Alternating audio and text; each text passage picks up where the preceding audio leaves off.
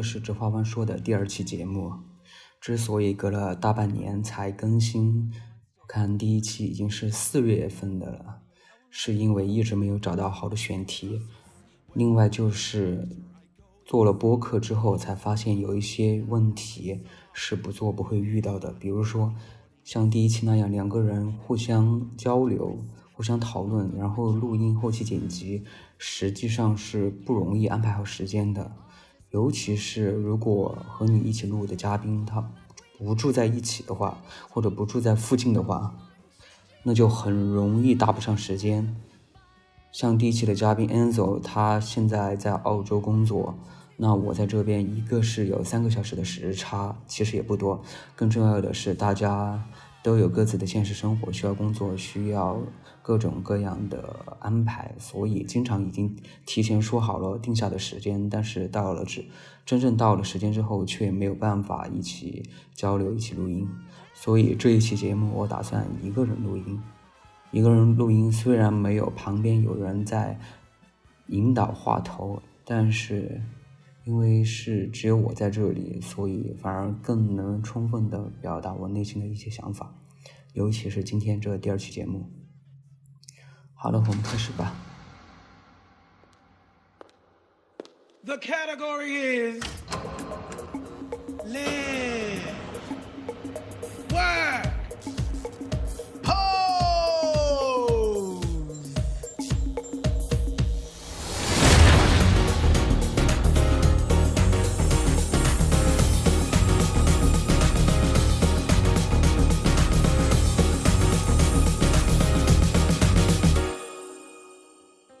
就在十分钟之前，我看完了 Netflix 上线的最新歌舞片《毕业舞会》The Prom。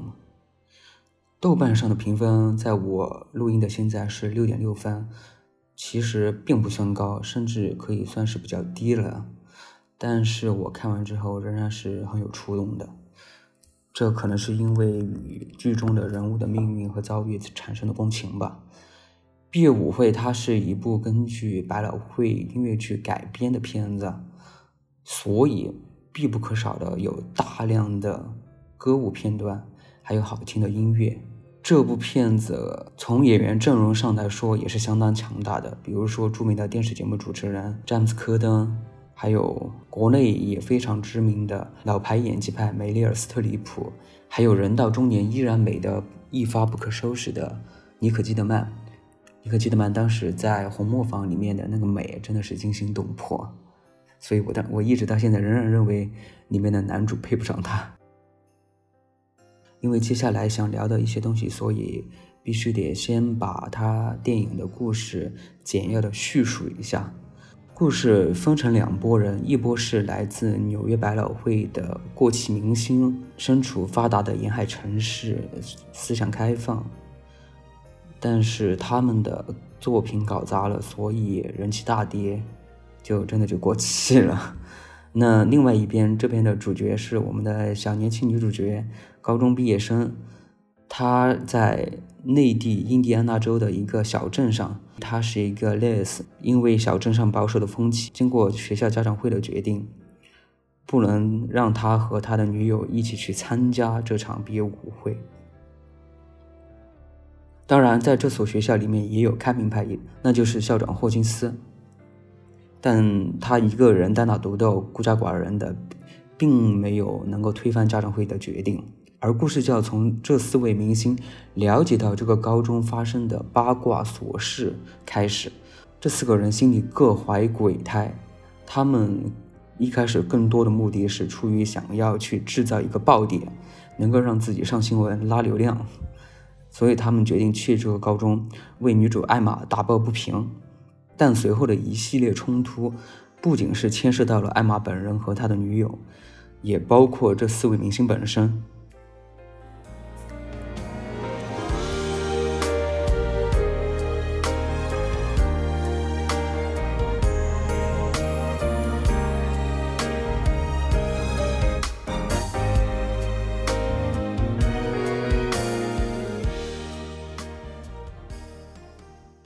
说起这部电影，电影编剧瑞恩·墨菲之前已经有了许许多多的代表作，最有名的恐怕当属美国恐怖故事，在 FX 台，这已经十季了，马上第十一季已经要快来了，目前已经续订到十二季，可以说是相当长寿的美剧了。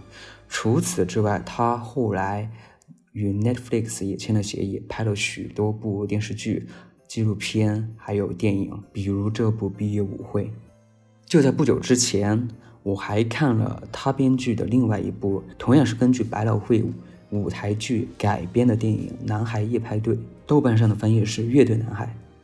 再往前，他在 Netflix 上的作品，我还看了电视剧《好莱坞》，以及两季的《大政之家》。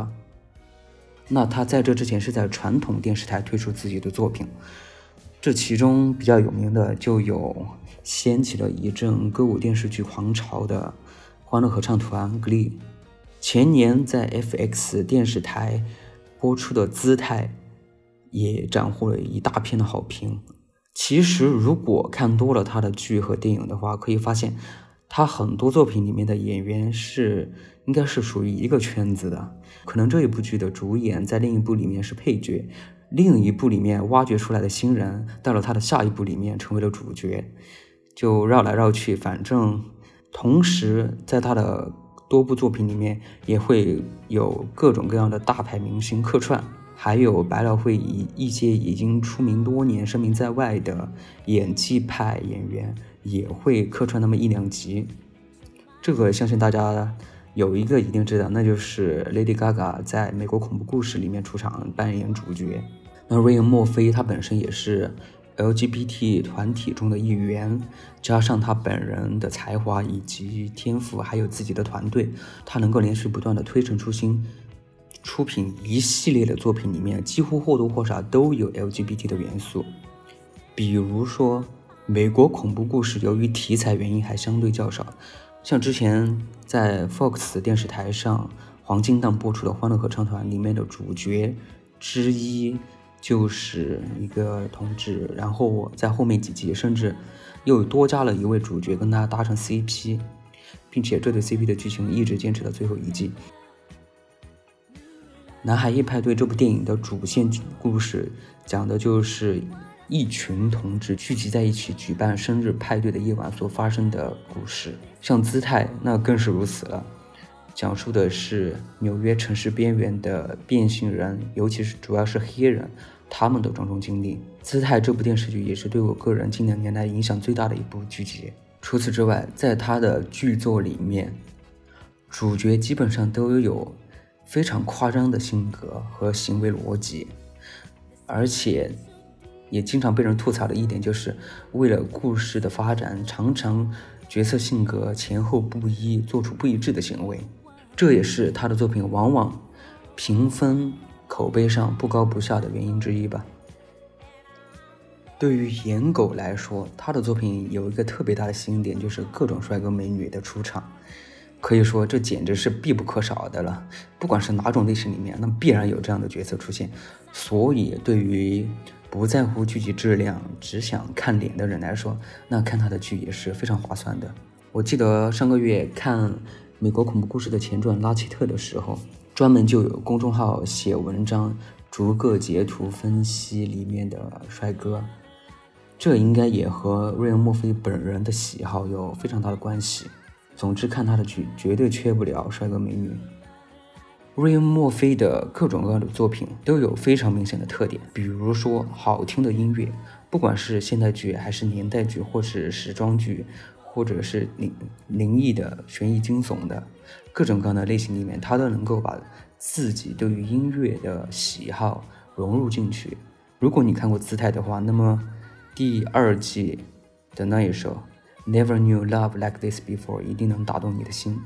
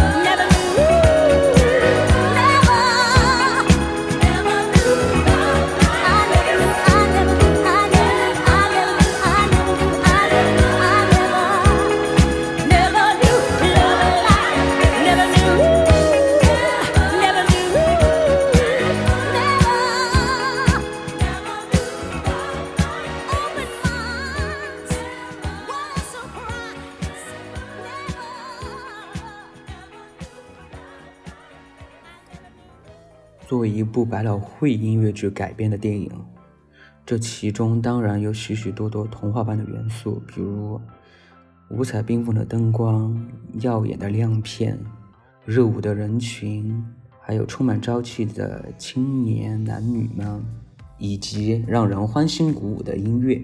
从结局上来说，也是一个圆梦的故事。但我看完这部电影之后，会去想跟他对比另外一部《爱你西蒙》。相比之下，《爱你西蒙》虽然没有这些华丽丽的外表，但其实更具备童话的内核。因为《爱你西蒙》本身主角从头到尾，他所面临的最大的困难、最大的障碍来自于他自己的内心，而不是外界的压力。那在毕业舞会里面，女主角艾玛她所遇到的最大问题就是，她为什么不能去出席舞会？因为家长或者代表。不允许，即使州政府下令，再加上校长的支持，仍然无法如愿。他身边的同学也在排挤他。最后给他送去温暖的是从千里之外赶来、各自心怀鬼胎的过气明星。所以这个故事其实是有一定现实意义的，虽然他最后的结果是皆大欢喜。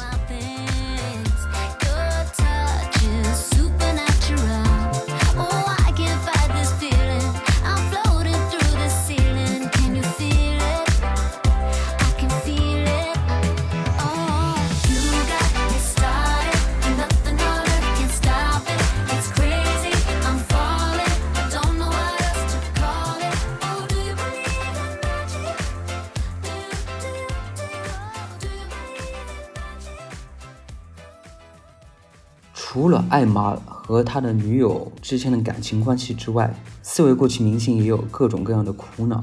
这其中，不管是哪一条剧情，都有一个关键词：和解。比如詹姆斯·科登，他所扮演的胖胖的过气同志，他的问题在于与家人和解，因为十六岁的时候就从家里面离家出走了。他内心最大的缺口是得不到父母的爱。梅丽尔斯特利普所扮演的弟弟艾伦，他的心结是和前夫的离婚纠纷，导致他无法打开心门去迎接另一份崭新的爱情。还有尼克基德曼，是因为彻底过气，找不到好的剧可以让他演出。第四位主演 Andrew Rannells。他嘴上喜欢吹嘘自己从茱莉亚学院毕业，上过什么什么样的节目，但其实无只是无法接受自己过气的现实。每个人都有自己的苦恼，这让整部电影显得没有那么干瘪。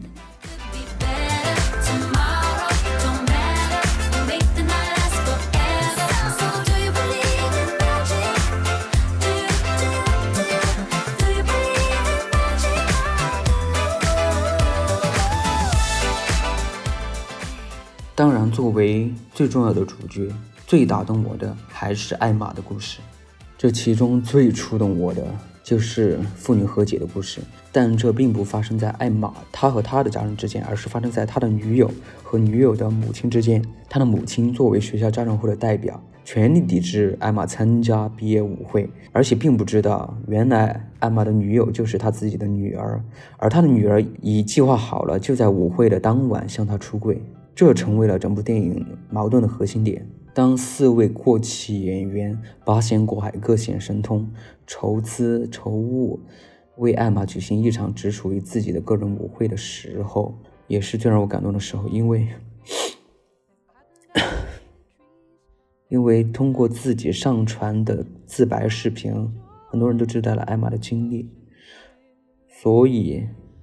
在得知了这个他们自己筹办舞会的消息之后，四面八方赶来了很多有相同经历的人为他打气加油，同时参加这次舞会。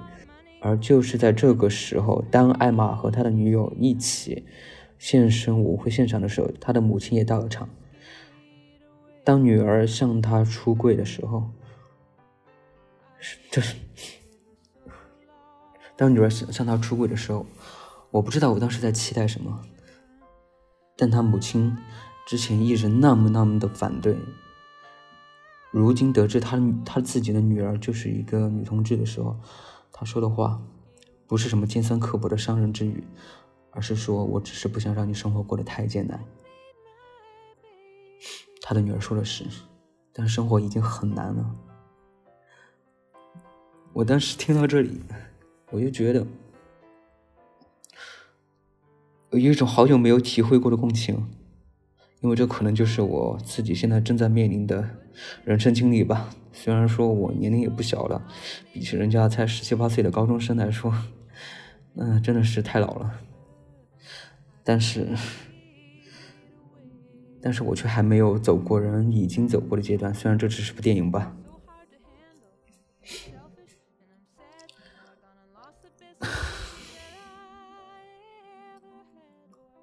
我最希望的还是有一天我能鼓足勇气，像电影里面的人那样，向自己的父母说出心声。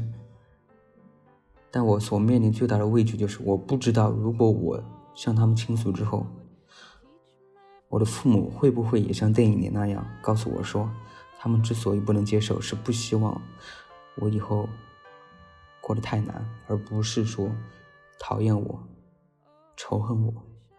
这就是我所面临最大的恐惧。如何与这个世界和解呢？我也不知道。即使我努力的说服自己，即使我大量的看别人的经历，看各种各样的影视剧，我学会了说要做自己，就算是要经历别人的冷言冷语，但是你自己是唯一可以不变的。所以不能因为别人的看法而去改变你自己无法改变的那一部分。嗯，这说的就是性取向吧。但是。还是没有办法鼓起勇气，我也不知道该怎么办才好。二十多年了，也没有谈过一次恋爱。生活上来说，还有许多需要长进的地方。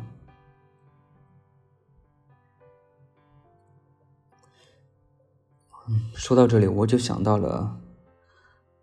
这部电影主演 Andrew r a n n i s 之前有一部现场版的音乐剧《假声》（Falsetto），他在里面扮演的是一个深贵父亲。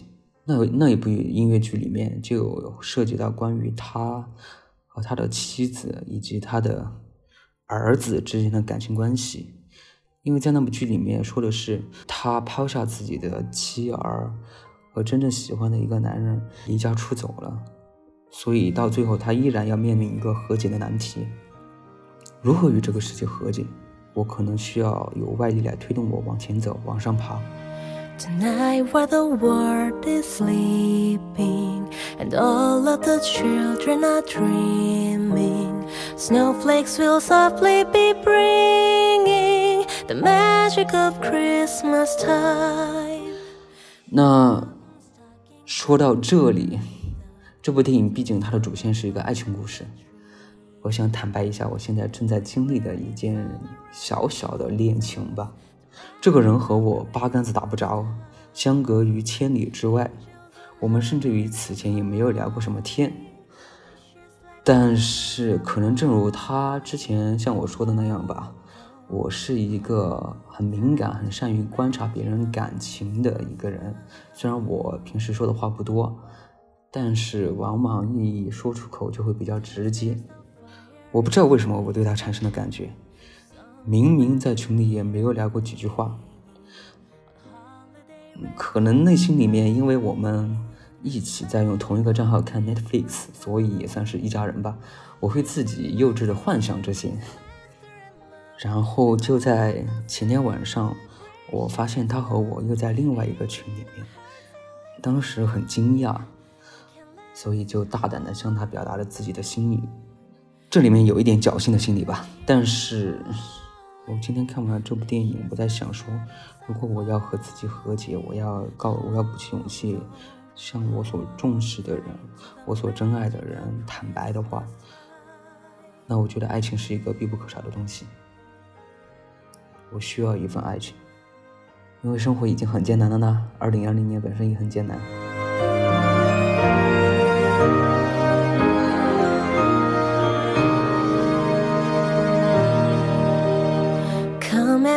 Rejoice for the night is alive with the spirit of kindness.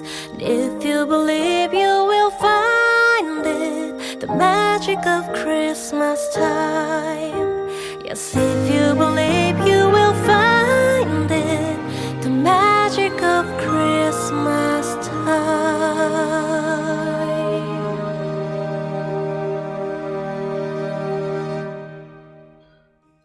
都是那种没有谈过恋爱的人，年龄也一大把了，也不知道为什么，顾虑重重，也不知道怎么去谈。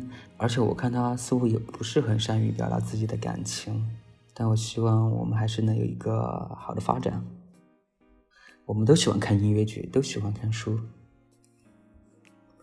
要说到做自己，想我又想到了之前看过的一部伦敦西区的音乐剧，每个人都在谈论 Jamie，Everybody's talking about Jamie。主角 Jamie 就是一个从小抱着幻想想要做一个变装皇后的人，他在高中毕业之前面临着一个择业的问题，大家各有各的理想，但是他却很坚持自己的看法，即使面对各种各样的嘲笑。这部音乐剧里面还有一个很多类似的同题材的剧里面都会有的深贵角色，也就是开始的时候对他大发嘲讽，但是到后来却又无法克制的被他吸引，所以最后暴露自己的取向。我倒不是说想做变装皇后，我只是想做做自己而已，即使只有短时间也好。我也希望这份爱情能够有一个圆满的结果。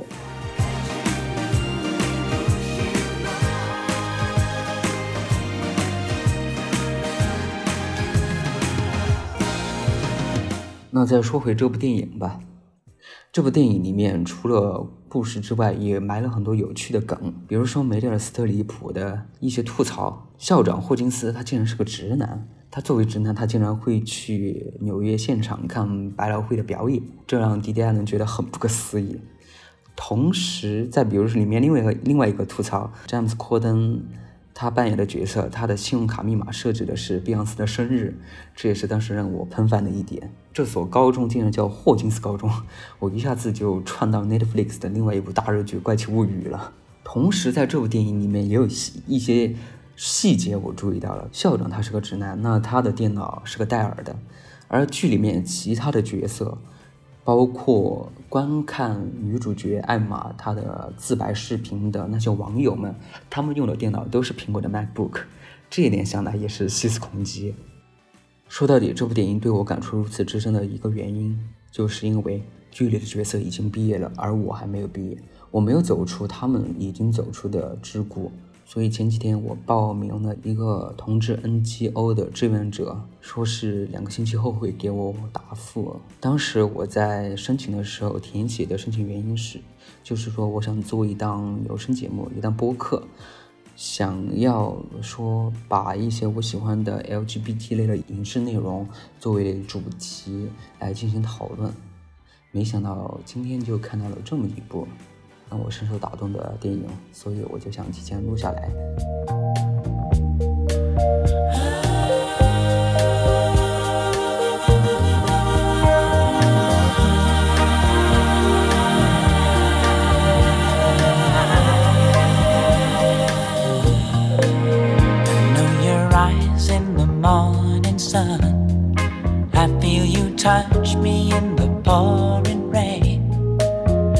The moment that you wander off from me.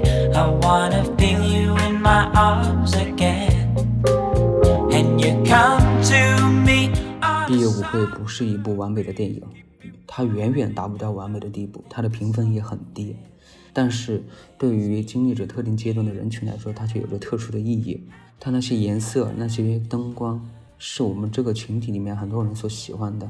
我们想要站在舞台的中央像一个盛装的女王一样，能在聚光灯下得到大家的关注，希望能把内心压抑的东西外化成为披在我们身上的一层服装。我现在希望这层服装能是一份爱情，我也希望我和他最终能走到一起。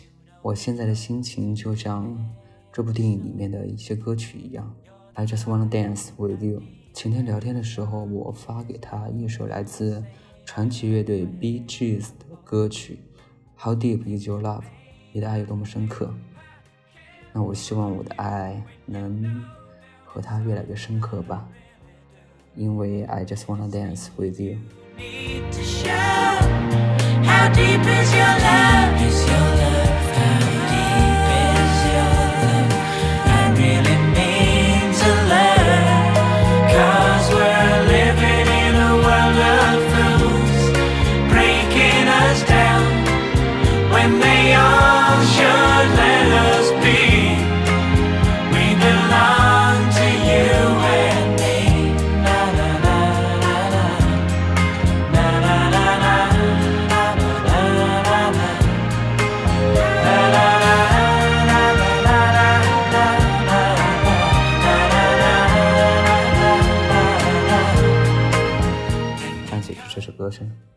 这期节目到此为止吧。希望下一期节目的时候，我已经成功的成为这个 NGO 的一员，能够为我们这个社群做出更大的贡献。也希望我的第三期节目能够有另外一个人在我身边陪我一起录音，那样的话，直话弯说会变得更加有趣，有趣的多。